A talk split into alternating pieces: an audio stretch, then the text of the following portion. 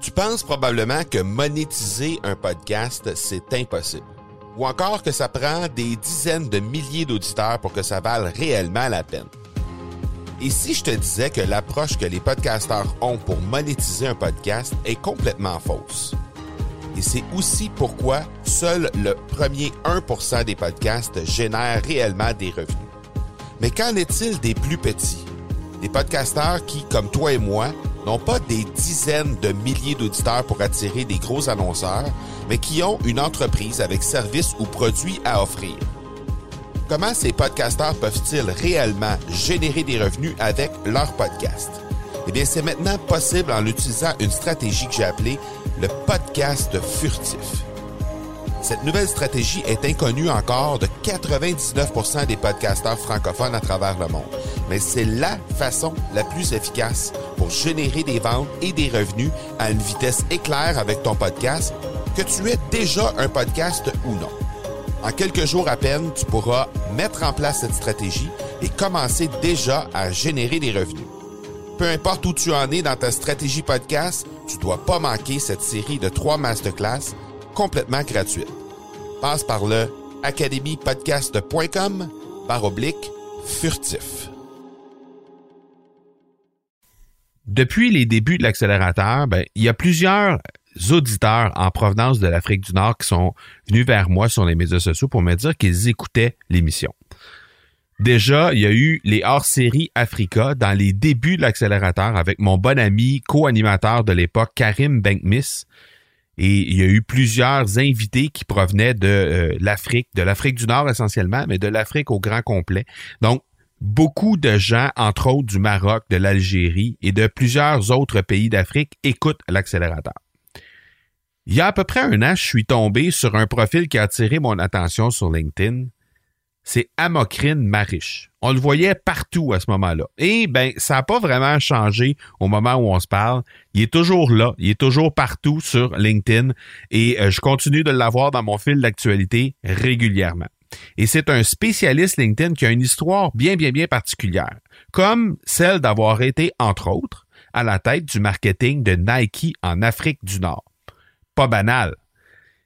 Donc, bien heureux de discuter avec lui aujourd'hui sur comment il a, pu se lancer en affaires quand on a zéro réseau parce que il va nous raconter son histoire. Il a immigré au Canada suite à son aventure avec Nike et il est arrivé ici. Il a décidé de lancer sa propre entreprise malgré qu'il y avait zéro réseau. Bienvenue sur l'épisode 270 de l'accélérateur. Mon nom est Marco Bernard, entrepreneur, consultant et formateur en podcasting. Avec plus de 100 000 auditeurs et plus de 300 000 dollars en revenus générés depuis son lancement, l'accélérateur, c'est le rendez-vous des entrepreneurs pour discuter marketing, vente et entrepreneuriat. On y discute avec les meilleurs entrepreneurs francophones au monde pour connaître leur parcours, leurs bons coups et leurs échecs, mais surtout leur stratégie de champion que tu pourras appliquer dans ton entreprise dès maintenant à la tête de Nike en Afrique du Nord, donc pour tout le territoire de l'Afrique du Nord, on va convenir ensemble que c'est pas rien. Mais il a ensuite décidé de laisser son emploi chez Nike pour émigrer au Canada pour enfin lancer sa propre affaire. Donc, il a déménagé sa femme, décide de tout lancer ça en 2017 après un passage en fait à la Chambre de commerce de Montréal. Et bref, c'est un super beau parcours que j'ai bien, bien hâte de te présenter parce que je suis certain qu'il va être très inspirant pour ceux et celles qui hésitent encore peut-être à lancer des nouveaux projets. Euh, je pense qu'il va avoir énormément de motivation à travers tout ça. Et non seulement ça, ben, euh, Amokrane Mariche, c'est un chic type. Alors, bien, bien, bien heureux de vous le présenter aujourd'hui. La semaine dernière, on a parlé avec Maxime Jobin. On a eu une belle discussion de euh, lui qui a lancé son podcast, en fait, des suites d'une discussion qu'il avait eue avec une autre dame, avec une fille. Il a décidé de lancer son podcast en co-animation avec cette dame-là et euh, décidé de lancer des nouveaux projets aussi, des nouvelles initiatives qui sont nées de la COVID-19. Alors, je t'invite à jeter un coup d'œil sur l'épisode 269 de l'accélérateur. Si jamais tu n'as pas entendu cette, euh, entrevue avec Maxime Jobin, je pense que tu vas vraiment apprécier. Et parlant de nouveaux projets, ben, cet épisode est présenté par la formation Podcasting 101 de l'Académie du podcast. Donc, cette formation, c'est une formation qui aide les entrepreneurs à lancer leur podcast, mais avec la bonne structure. Alors, évidemment, on y parle structure, on y parle technique, on y parle équipement, et il y a même des tutos pour les logiciels de montage les plus connus. Donc, bref, si tu as envie de te lancer, d'avoir ton propre show sur le web, comme l'accélérateur par exemple, et que tu veux avoir le support et les ressources qu'il te faut pour le faire, mais ben, c'est exactement l'endroit où tu dois être. Tu vas trouver plus d'informations au academypodcast.com baroblique 101 pour 101. Je vous laisse à l'entrevue avec Amokran Marish et on se reparle tout de suite après. Il est spécialiste LinkedIn, l'animateur de Café In, formateur, conférencier, mais aujourd'hui, c'est de l'homme lui-même dont on va parler. Amokran, merci beaucoup de passer sur l'accélérateur, c'est super apprécié. Merci beaucoup, Marco. D'abord, on va commencer par tout de suite saluer Saïd, Saïd qui nous écoute. Ah oui, qui est mon ton papa. Oui. Oui, qui nous écoute directement de l'Algérie.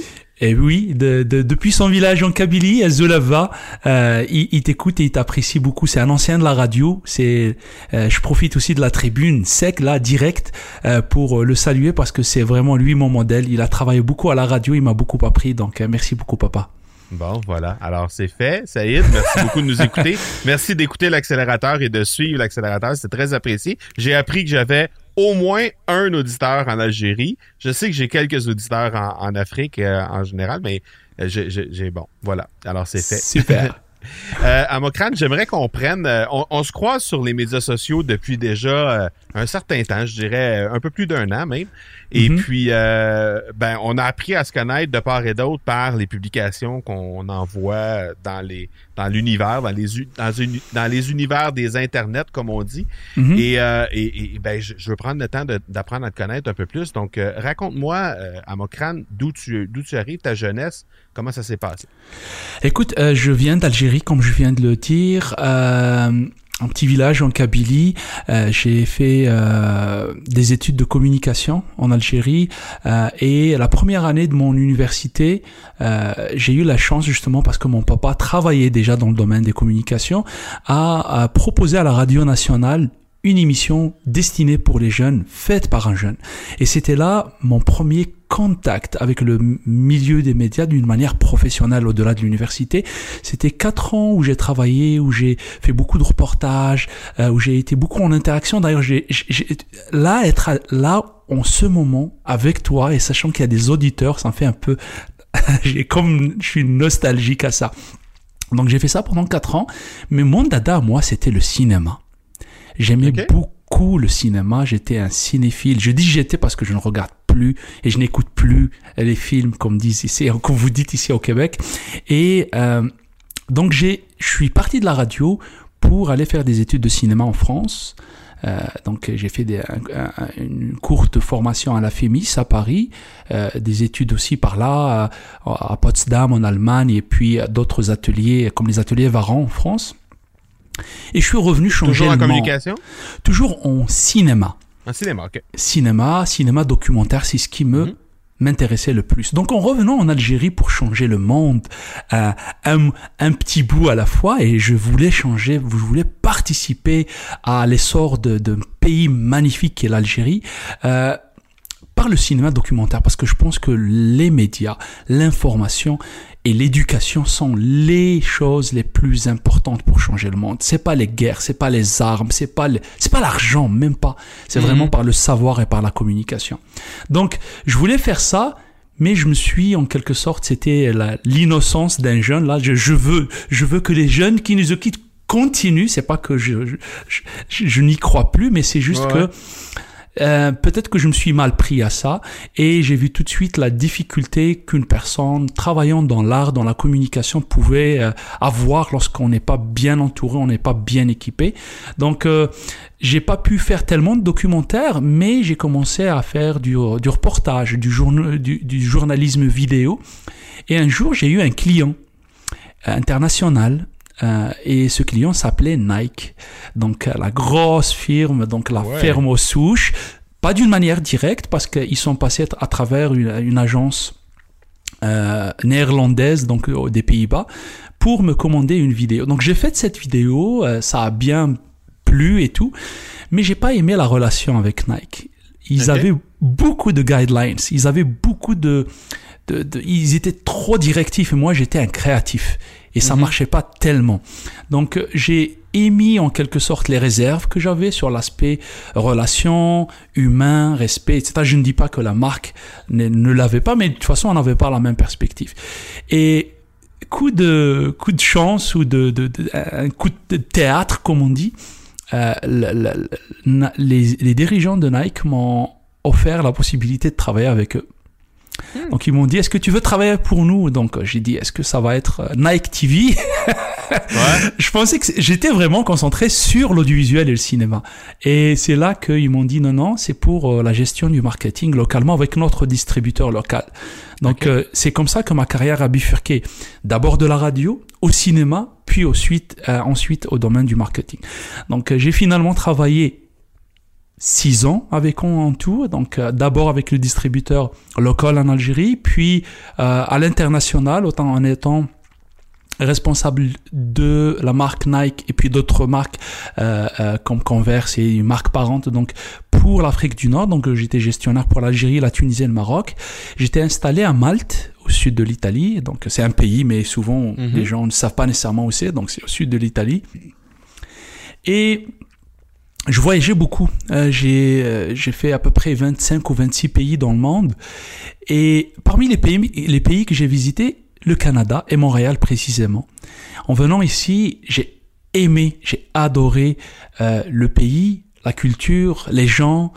Puis euh, pour moi, euh, nord-africain, c'était genre euh, le nouveau monde, c'était tellement extraordinaire que j'ai décidé, moi et mon épouse, de venir nous installer ici et de tout laisser tomber, laisser mon travail, laisser son, son travail à elle, puis de venir de nous installer ici. Et c'est comme ça que je suis venu en 2017, septembre, pour me, me lancer dans une nouvelle vie ici au Québec et à Montréal plus précisément. Septembre 2017. Oui, septembre Ok. 2017. Et quel était ton rôle exactement avec Nike? Ça a duré combien de temps d'avoir cette aventure-là avec Nike? D'abord, j'étais responsable, j'étais responsable marketing pour le distributeur en Algérie, donc pour la Mhm. marque Nike, donc euh, la société PMG. Puis ensuite, j'étais gestionnaire du marketing pour euh, les trois pays Algérie, Tunisie, Maroc à l'international. Donc avec BDI au- à Malte. Donc on, on- je, je, je, je m'occupais en quelque sorte de de- d'être le premier défenseur de la marque euh, et puis faire des développements sur le plan euh, marketing, commercialisation sur ces trois pays. Et ça a duré combien de temps? En tout, trois ans. Trois ans. Mhm. Est-ce que c'est quelque chose que tu as apprécié? énormément. Ouais. J'ai beaucoup, j'ai beaucoup aimé, j'ai beaucoup appris surtout.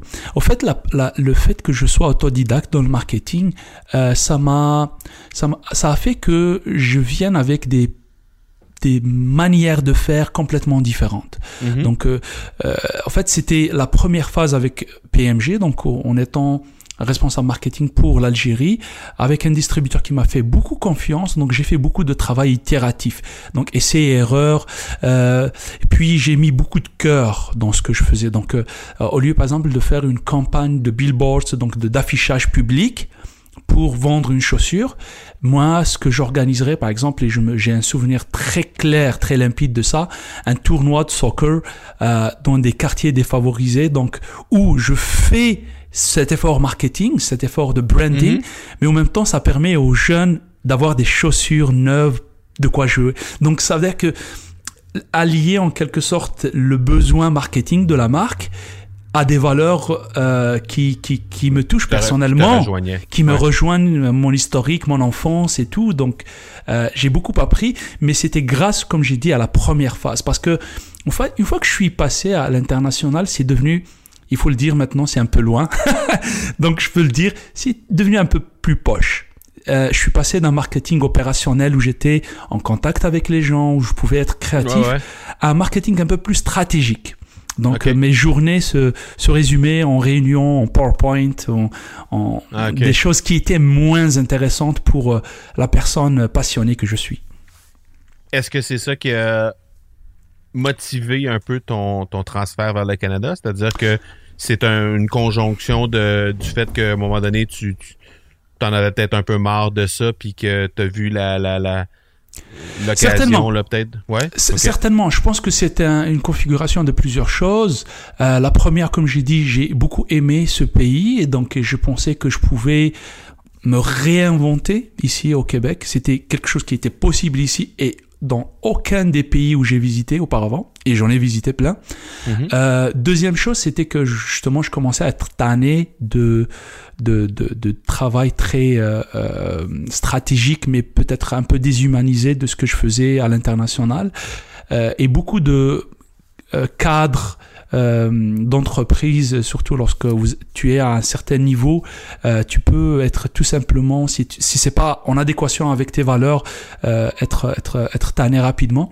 Et euh, une autre chose, c'est que euh, sur le plan de, de, de, de- des aspirations personnelles et familiales, je trouvais qu'ici, je pouvais rebondir. Parce que quand j'étais à l'international, ma femme, mon épouse que, que je salue, qui, qui, qui me soutient, qui est, qui est aussi Mhm. beaucoup derrière, derrière la réussite de tout ce que je fais, a un doctorat en communication. Elle est très brillante, beaucoup plus intelligente que moi. Et euh, euh, elle ne pouvait pas travailler lorsqu'on était à Malte. Donc c'était unfair, c'était pas très correct. Pourquoi, de pourquoi elle ne pouvait pas travailler? Euh, ma femme est essentiellement francophone. Elle est, elle, elle est, elle est bien en anglais, mais à Malte, c'est que de l'anglais. Ah, OK. Donc, il n'y a pas de français. Et puis, euh, euh, comme j'étais, moi, l'expat, donc moi, j'avais tous les documents nécessaires pour travailler, elle n'avait pas de permis de travail. Ah, donc, donc, elle m'a suivi pour m'encourager, euh, mais je lui... Il, il fallait aussi que je sois moi aussi correct. Donc, on s'est dit, allez, on part au Canada et on se relance tous les deux. Et là, arrivé ici, euh, 2017, tu arrives ici, tu es avec ton épouse. Comment ça s'est comment ça s'est passé ce processus d'immigration là Est-ce que c'est est-ce que ça s'est préparé sur plusieurs mois, plusieurs années ou si été comme un coup de tête, on peut dire? Non, ça, ça se prépare parce que de toute façon, le, le- l'immigration au Canada, ça prend beaucoup, beaucoup de temps. Euh, euh, ça dépend. Là, il y a des procédures où c'est plus rapide. Donc, avec euh, on, on en- un an, six mois, tu peux éventuellement immigrer. Mais pour la plupart, c'est plusieurs années. Euh, mais me concernant, l'arrivée ici était très dure extrêmement dur, c'était une grande désillusion. Euh, je ne dis pas ça pour dire que j'ai regretté, loin de là, je suis très ravi d'avoir fait ça, mais laisse-moi te dire euh, quelque chose, Marco, et puis toutes les personnes qui nous écoutent. Je perçois l'immigration comme de l'entrepreneuriat. Euh, c'est exactement la même chose, et je mesure ce que je dis. Entreprendre, c'est prendre des risques. Entreprendre, c'est préparer. Entreprendre, c'est suivre son instinct. C'est faire plusieurs choses. Je peux définir l'entrepreneuriat d'une manière différente, mais en tout cas, j'ai retrouvé tous ces, toutes ces sensations en immigrant parce que il y a une prise de risque, il y a un déracinement, il y a, tu te donnes à fond pour quelque chose et puis euh, ça peut marcher, ça peut ne pas marcher, mais en tout cas, moi, ça, ça a été très difficile la première année et pour cause, en étant travailleur qualifié, immigrant au Québec et au Canada, je pensais que je ne pouvais faire autre chose que de travailler en tant qu'employé. Et j'avais tout faux parce que maintenant, deux ans et demi après, je refuse toute, toute opportunité d'emploi. Je veux absolument rester tel que je suis maintenant, entrepreneur à 100%. Donc, quand tu es arrivé ici, initialement, ça a été d'être employé dans ton domaine, je suppose. Absolument, absolument. Marco, pour la plupart des gens qui immigrent au Québec, il faut que les personnes euh, qui nous écoutent sachent, ils viennent dans un, avec un programme qui s'appelle le programme des travailleurs qualifiés du Québec. Donc, on importe, on donne des facilitations aux gens pour venir, pour travailler, pour prêter main forte à l'économie du Québec en tant que salarié. Et je trouve ça euh, je peux le dire, absurde, parce que je pense que des gens peuvent apporter leur euh, pierre à l'édifice en étant entrepreneurs.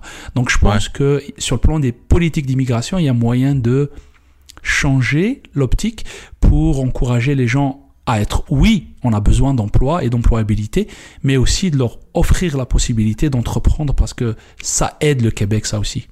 OK. Euh, donc, le premier emploi que tu as trouvé ici euh, en arrivant, c'était? C'était à la Chambre de commerce du Montréal métropolitain. OK. Et euh, c'est, c'était vraiment quelque chose euh, de st- très stratégique. Je suis très content d'avoir travaillé à la Chambre de commerce du Montréal métropolitain parce qu'au début, je cherchais dans le marketing et je cherchais pour des postes seniors euh, euh, ou mid, mid management, comme on dit, euh, Ouais. comme ce que j'étais avant. Euh, je, je cherchais des, du travail avec un salaire à six chiffres parce que je pensais que j'étais capable, j'avais le savoir-faire et le savoir-être pour pour pour diriger, pour Et pour t'avais faire- Nike dans ton CV aussi. et j'avais Nike dans mon CV. Et puis désillusion, les gens me disaient ouais Nike c'est bon, mais ça c'est les États-Unis. Nous ici on est- au Québec, donc euh, c'était pas du tout reconnu. Oui, on appréciait Nike, mais on cherchait une expérience québécoise. Ça de un. De deux, euh, pour un poste euh, senior, on on faisait pas confiance à un étranger. Euh, je ne dis pas ça, je ne dis pas que c'est du racisme, mais j'aurais peut-être fait la même chose si j'étais en, en- en tant que gestionnaire. J'aurais toujours préféré quelqu'un qui connaît les, la réalité d'ici. Hmm.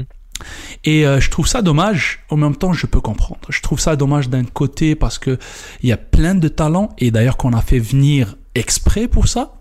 Mhm. Et puis je trouve ça aussi euh, compréhensible parce que euh, une personne va chercher quelqu'un avec qui il a des affinités, qui connaît l'histoire, qui connaît les réalités du marché.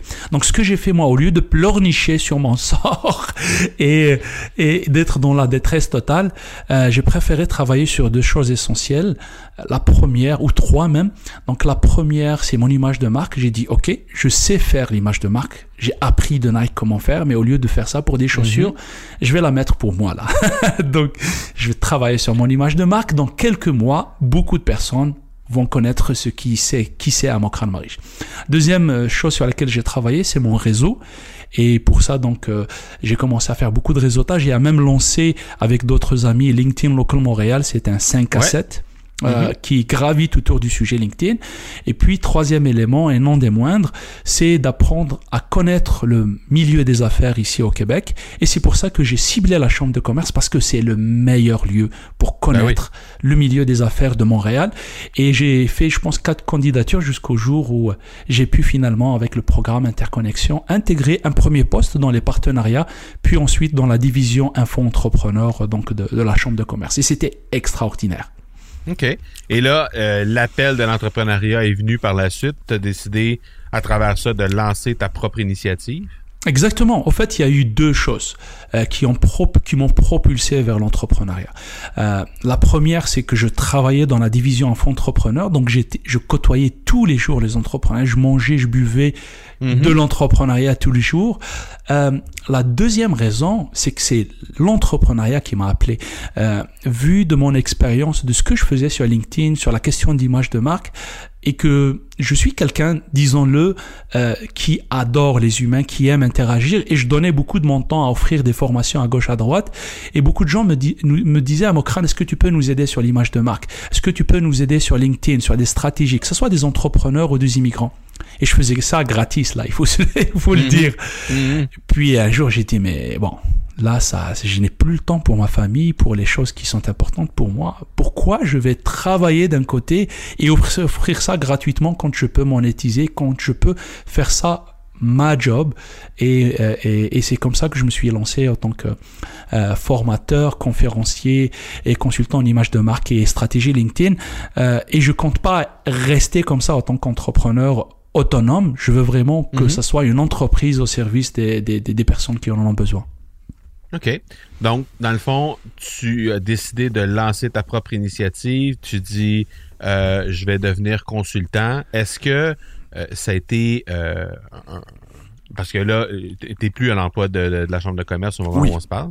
Oui, ah, t'es oui, encore? OK, OK. non non non non j'ai quitté j'ai quitté Ah, c'est ça, t'as t'as quitté, c'est ça. non non quitté. Donc, euh, le, le déclic se passe à quel moment? Le déclic se passe en fait, euh, euh, pour moi, ça a été plus un, un truc graduel et euh, j'avais annoncé à, à, à mes responsables à la chambre de commerce avec qui j'ai un excellent, une excellente relation que je voulais partir.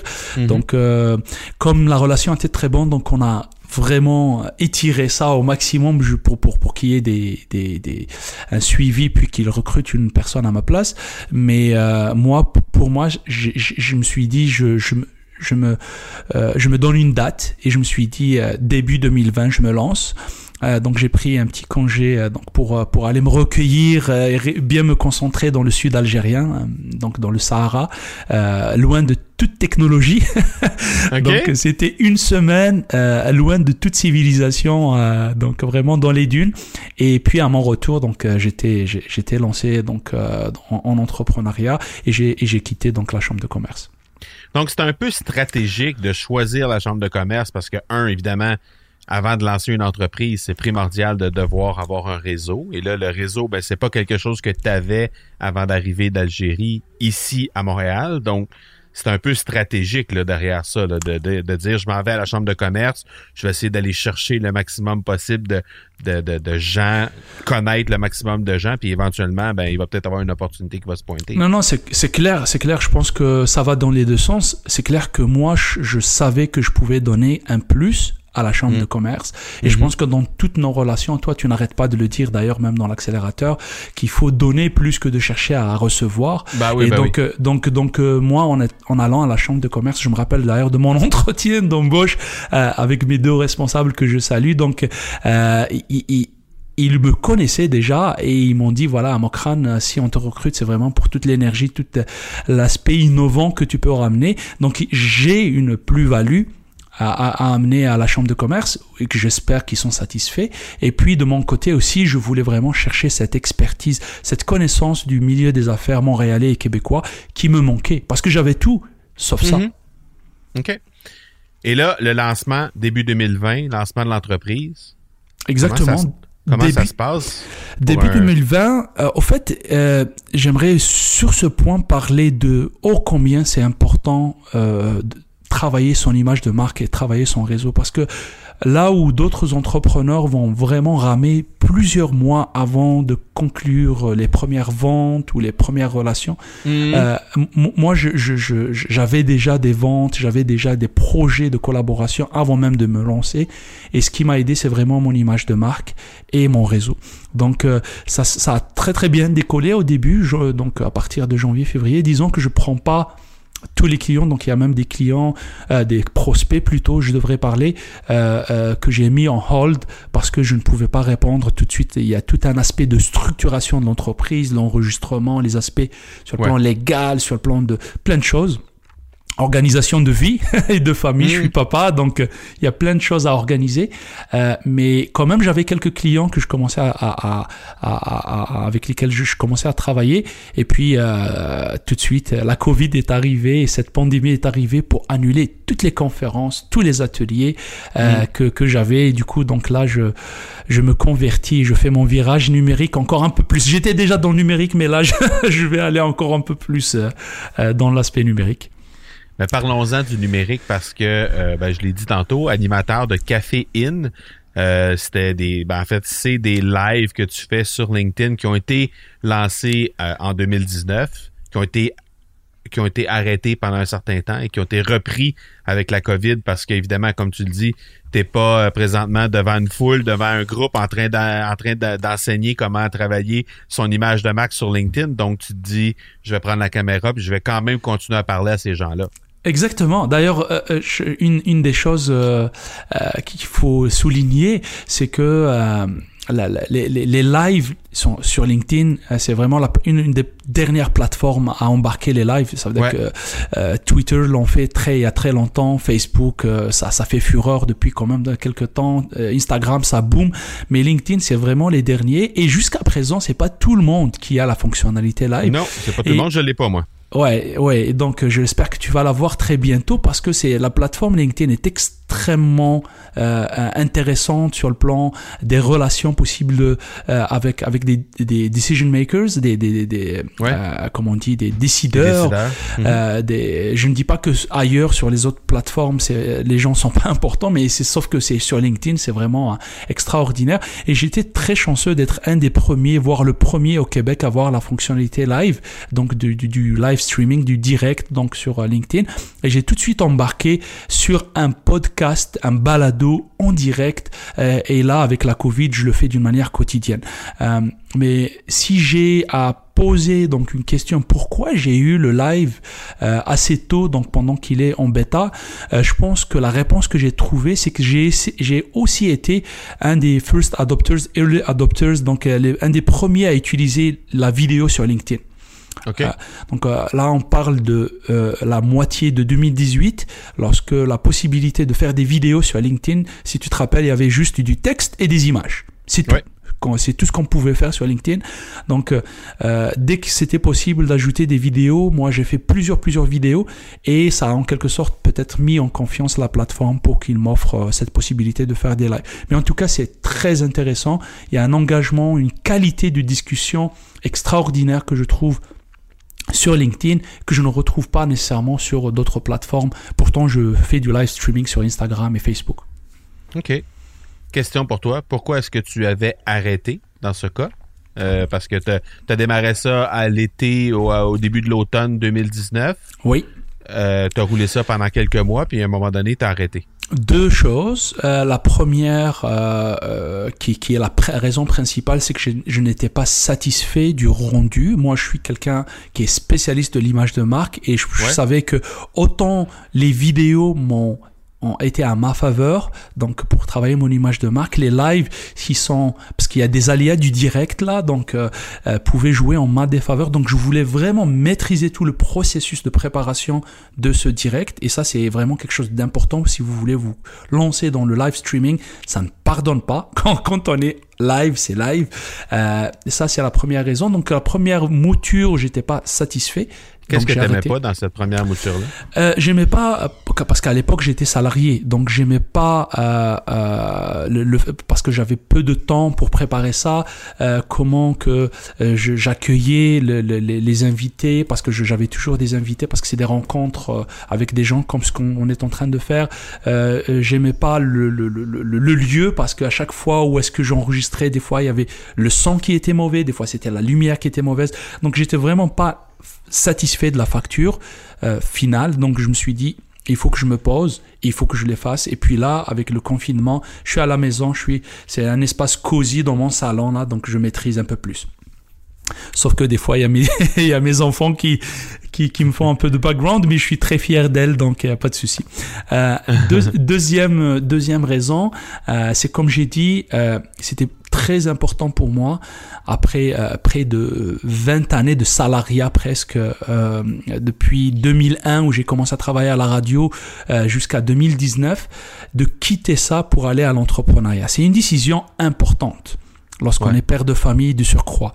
Donc j'ai arrêté le live, je suis parti en Algérie, dans le Sahara, vraiment faire une comme une retraite de réflexion de ce que comment visualiser mon avenir. Comment je peux être à mon crâne riche. Comment je peux servir ma communauté dans deux ans dans cinq ans dans dix ans. Et c'est pour ça que le live n'était pas possible. Au milieu des dunes là il y a aucune connexion. Mais une fois que je suis revenu, j'ai repris les lives et je suis très content d'accueillir quotidiennement. D'ailleurs, même sur ça, je sais pas ce que tu veux euh, qu'on en parle, mais euh, c'est un exercice difficile. Tu le fais beaucoup, tu as fait plusieurs podcasts, imagine tous les jours, tu es en direct pendant 30 minutes. C'est vraiment euh, quelque chose qui est très dur, mais que j'apprends beaucoup de choses aussi. Ben oui, parce que d'être en contact avec ces gens-là que tu reçois, d'un, ça, ça, ça améliore, ça enrichit ton réseau de façon incroyable parce que ces gens-là, maintenant, s'ils n'étaient pas déjà dans ton réseau, maintenant ils le sont ou ils peuvent euh, l'être. les connais encore mieux, encore, mhm. encore mieux que, que, ce que tu les connaissais avant.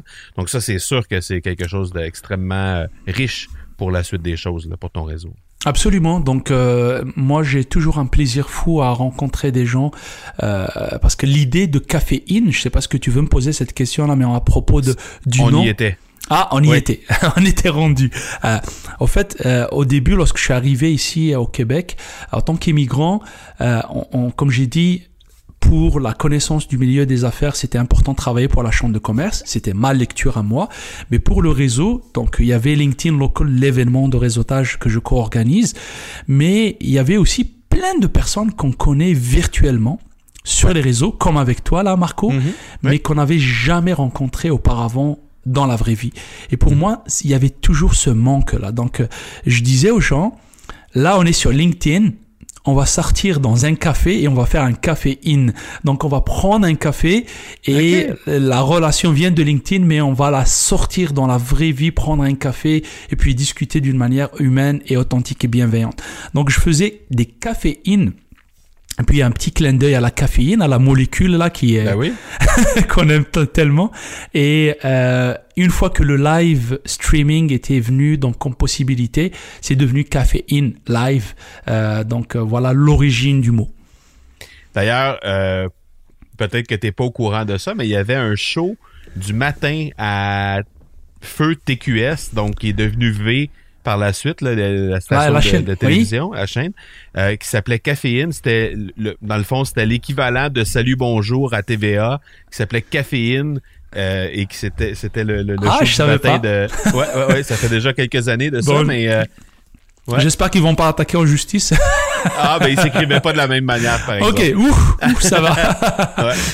Euh, écoute, c'est la première fois que euh, j'ai la chance de recevoir, euh, et je suis très, très, très heureux de te recevoir, c'est de recevoir quelqu'un qui, euh, qui est arrivé, qui avait un gros background dans son pays, qui a eu un, un emploi quand même assez euh, euh, important dans son pays, qui, qui a décidé de venir ici et de s'établir ici et qui s'est lancé en, tant qu'entrepreneur. Euh, tu l'as fait en te servant de la plateforme LinkedIn. J'ai envie de te demander, euh, parce que maintenant, c'est ce que tu fais, tu as décidé de te lancer avec une entreprise pour donner des formations, pour aider les entreprises à améliorer leur image de marque. Alors, j'ai envie de te demander, quand tu veux démarrer ton initiative, comme tu, le- fais présentement, comme tu l'as fait il y a quelques mois, euh, en te servant de LinkedIn comme plateforme à la base, ce serait quoi les trois astuces qui te permettraient de vraiment te lancer et d'améliorer et de scorer sur ton image de marque dès le départ sur cette plateforme-là? Une chose est certaine, c'est que la question des objectifs est cruciale. Ça veut dire que beaucoup de gens viennent et font des choses sur LinkedIn ou sur n'importe quelle plateforme juste pour faire. Parce qu'on leur a dit ah LinkedIn c'est hot. Donc il va aller il fait action action action action action. OK, OK, et pas de résultat pas de résultat pas de résultat. Donc il faut avoir un objectif clair. Et donc euh, dessiner donc son persona c'est quoi euh, les, personnes que je veux dessiner par exemple toi là par exemple tu veux aider les gens à lancer leur podcast t'as un persona clair et un objectif clair. Donc déjà sur ça donc tu comme un entonnoir sur le plan des tactiques que tu vas euh, euh, euh, faire pour euh, pour euh, pour tes euh, les personnes qui vont te suivre et ta communauté donc ça, c'est la première chose. Puis, deuxième chose, c'est de se connaître aussi. Parce que beaucoup de gens vont vouloir euh, faire des choses euh, sur, euh, sur une plateforme, mais qui, ne qui n'est pas nécessairement en adéquation avec leur why profond. Qu'est-ce qui les fait vibrer? Ça veut dire que, ok, j'ai ma cible, je connais mon why à moi. Il faut qu'il y ait un alignement. Il faut être vraiment sur son X. Moi, par exemple, pour le cas échéant, j'aime servir, j'aime aider les gens, j'aime communiquer. Donc, euh, mon why profond et la personne ou les communautés que je que, que, que, que j'aime servir. D'ailleurs, pas que les entrepreneurs. euh, c'est vrai que c'est c'est une bonne partie, mais aussi tous les immigrants les autres immigrants que, qui peuvent oui. profiter ou même les chercheurs d'emploi, les gens qui sont à la recherche d'emploi, qui peuvent utiliser les mêmes stratégies ou techniques que, que, que j'ai éprouvées en quelque sorte. Et puis euh, la troisième chose, donc euh, là je, je passe là en- rapidement sur plein plein de choses, mais c'est la question de la création de contenu. Euh, il faut avoir, il faut une fois qu'on a toutes les stratégies mises en place, il faut vraiment avoir une stratégie de contenu béton euh, qui est au service de votre persona, pas une stratégie de contenu qui va parler juste de vos services, euh, qui va faire de la publicité, qui va dire moi, moi, moi, je sais faire, mais ça va être plus répondre aux besoins de votre clientèle cible que vous avez déjà euh, identifié au préalable. Et vous allez continuer d'une manière euh, euh, euh, graduelle, faire un, tra- un travail itératif en termes de contenu, essayer des vidéos, est-ce que ça fonctionne, est-ce que ça fonctionne pas, des images, peut-être des PDF. euh, donc au fur et à mesure, essayez voir ce qui fonctionne pour votre communauté et continuer à être engagé. Ne pas faire nécessairement juste la publicité, lo- loin de là, mais plutôt être au service de sa communauté avec une bonne stratégie de contenu. Je suis curieux de faire un parallèle entre ce que tu avais comme emploi au sein de Nike et les trois objectifs que euh, les trois astuces que tu viens de me donner. Donc, définition d'objectifs avec un personnel clair, se connaître et définir vraiment le pourquoi on fait quelque chose sur une plateforme et la création de contenu au service du persona. Comment tu as réussi à prendre ce qui, dans le fond, parce que probablement que tu as appris ça chez Nike, je devine. Oui. Donc, comment ça se traduisait chez Nike et que tu as réussi à, à remanier ça pour l'adapter à ta réalité à toi? Euh, je, me, je, me, souviens très bien de, euh, de plusieurs discussions que j'ai eues avec des, des, des, directeurs centraux là, de, soit à Portland en Oregon ou, euh, ou ailleurs en Europe, euh, où je parlais avec mes supérieurs à, chez, chez Nike et on, on parlait beaucoup de qu'est-ce qui différencie l'image de marque de Nike que d'autres produits ou d'autres marques à, à, à l'époque. Et souvent, ce qu'il me disait, c'est que euh, c'est euh, our DNA, notre notre ADN de marque, qui mm -hmm. va au-delà de nos produits. Donc, si tu remarques, Nike ne vend pas le produit, elles vendent l'esprit qui est autour du produit. Parce que mm -hmm. le produit peut changer. Le produit d'ailleurs, il peut même être défectueux. Et on en a vu certains produits donc ouais, de Nike ouais. qui n'étaient pas à 100% optimal. Mais pourtant, ça reste la marque de sport numéro un. Pourquoi? Parce que ils vendent l'esprit. Ils vendent la culture qui est autour du just do it. Euh, donc, je me rappelle euh, qu'une des maximes de Nike, euh, c'est to bring inspiration to every athlete in the world. Donc, ramener l'inspiration à tout athlète dans le monde. Et puis, il y a un petit astérix qui dit, if you have a body, you're an athlete. Si tu as un corps, tu es un athlète. Donc, pour dire que ramener l'inspiration à, ouais. à, tout le monde.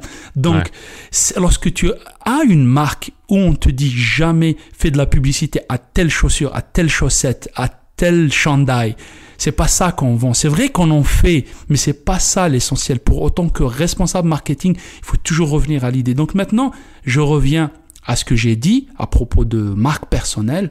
-hmm. Je ne vais pas parler de la technicalité de ce que je peux t'apporter pour créer un profil LinkedIn percutant ou euh, euh, comment tu vas générer des prospects. Ça, c'est des techniques qui, que tu peux apprendre, que je peux t'enseigner, il n'y a pas de souci. Mais au fait, moi, je vais aller un peu plus monter en termes de stratégie pour découvrir ton why. Euh, donc là, comme pour Nike, donc c'est -hmm. Inspire. Et puis, qu'est-ce que cherchent les autres personnes qui te suivent, qui te, qui te voient comme modèle. Donc, euh, et puis par rapport à la stratégie de contenu, moi, euh, j'ai toujours été subjugué par la qualité des contenus que fait la marque Nike à l'international. Tu vois, ouais. par exemple, la dernière campagne de Copernic, euh, c'est un why profond, c'est engagé avec une communauté, avec des communautés multiples d'une manière très très forte, et puis la pièce, le, le, le, contenu qui vient autour de ça en termes de vidéos, en termes de, de photos, en termes d'articles et tout, est très très profonde. Donc, euh, j'ai pas nécessairement fait un parallèle direct. J'ai dit ah voici la recette de Nike, moi je l'applique, mais c'est certain que tout ce que j'ai pu apprendre pendant des années avec Nike, ça infuse sur ma manière de faire aujourd'hui. Ben oui, c'est sûr. Ça tu t'es inspiré de ça consciemment ou non, mais il reste que, tu arrives de là, donc forcément. C'est clair. Il y, a eu, il y a eu une influence, là, c'est sûr. À mon crâne, un gros, gros merci d'être passé sur l'accélérateur. C'était un beau moment. Puis j'espère qu'on va avoir la chance de rediscuter euh, encore en, ensemble. Euh, Avec plaisir. Avec plaisir, merci beaucoup à toi de m'avoir invité après avoir écouté plusieurs de tes épisodes sur les deux podcasts, l'Académie puis l'accélérateur. Et je t'invite aussi à un caféine. On va prendre notre café d'ailleurs ouais. dans le virtuel avec sous confinement et puis dans la vraie vie parce que c'est important pour nous. Et ce sera avec grand plaisir et je vais avoir mon café à la main. Ce sera avec grand plaisir. Les gens qui veulent poursuivre la discussion avec toi, Amocrane, ils vont te trouver où? Alors, c'est simple, il faut juste faire Amocrane Mariche sur Google et vous allez avoir l'embarras du choix. J'ai mon site web, site web. Euh, je suis effectivement sur LinkedIn, sur Facebook, sur Instagram et puis sur plusieurs autres plateformes et ça me fera vraiment plaisir de discuter avec vous, de prendre un café et puis de voir comment on peut s'entraider ben, tu es une belle inspiration pour euh, un, une foule de gens qui veulent se lancer en entrepreneuriat ou les immigrants qui arrivent et qui désiraient peut-être se faire une place au soleil de leur côté en entrepreneuriat. Continue ton bon travail, puis on se reparle bientôt. Merci beaucoup. Un mot pour la fin. Le oui. plus important, bienveillance. Il faut qu'on reste bienveillant entre nous. Merci beaucoup. Tout à fait. Merci. On se parle bientôt. Ciao. Ciao. un gros, gros merci à, à Mokran Marish pour cette super entrevue. Je pense que ça nous a fait, euh, ça nous a fait chaud au cœur, ça nous a fait euh, découvrir euh, ce parcours tout à fait unique qu'il a. Et en plus, ben, le fait que ce soit euh, quelqu'un qui est originaire de l'Afrique, peut-être que ça, ça, fait en sorte que euh, ça nous amène un peu de chaleur qu'on n'a pas ces temps-ci au Québec, qui, qui est la chaleur de l'été, la chaleur du printemps même à la limite euh, tarde à se, se, pointer le bout du nez. on a encore des, des températures très froides là au niveau de la nuit encore et les matins sont très frais. Alors je sais pas si vous avez ressenti la même chose que moi, mais ça a été comme un, un vent de fraîcheur, un vent de pas un vent de fraîcheur, mais plutôt de la chaleur de l'Afrique qui nous arrivait dans notre fraîcheur du Québec qu'on a. Euh, donc, euh, ben, merci énormément encore une fois à, à Mokran. Et euh, ben, comme à l'habitude, dans les notes d'épisode, vous allez trouver les liens pour rejoindre Amokran si jamais vous voulez poursuivre la discussion avec lui. Sinon, ben, la semaine prochaine, je veux vous euh, convier à une super euh, émission, encore une fois. Euh, on va parler avec Marie-Ève Lamère. Et Marie-Ève Lamère, c'était un beau coup de cœur pour moi récemment. C'est quelqu'un qui a fait l'Académie du podcast, qui a décidé de lancer son podcast et qui a des super belles histoires à raconter en lien avec son podcast. Elle a décidé de lancer ça dans le cadre d'une entreprise qu'elle voulait lancer aussi en lien avec tout ce qui est euh, tout ce qui entoure le bonheur. Alors euh, très très hâte de vous la présenter. Je pense que vous allez apprécier cet épisode-là. C'est quelqu'un qui a beaucoup de drive et c'est quelqu'un qui a une belle histoire. Alors je vous invite la semaine prochaine à venir euh, écouter ça avec nous. En attendant, si vous avez apprécié cet épisode aujourd'hui, ben n'hésitez pas à laisser une note, un commentaire sur la plateforme d'écoute que vous utiliser pour écouter les podcasts de l'accélérateur. C'est super apprécié. Je vais lire ça régulièrement. Alors, on se donne rendez-vous mercredi prochain. D'ici là, soyez bons, soyez sages et je vous dis ciao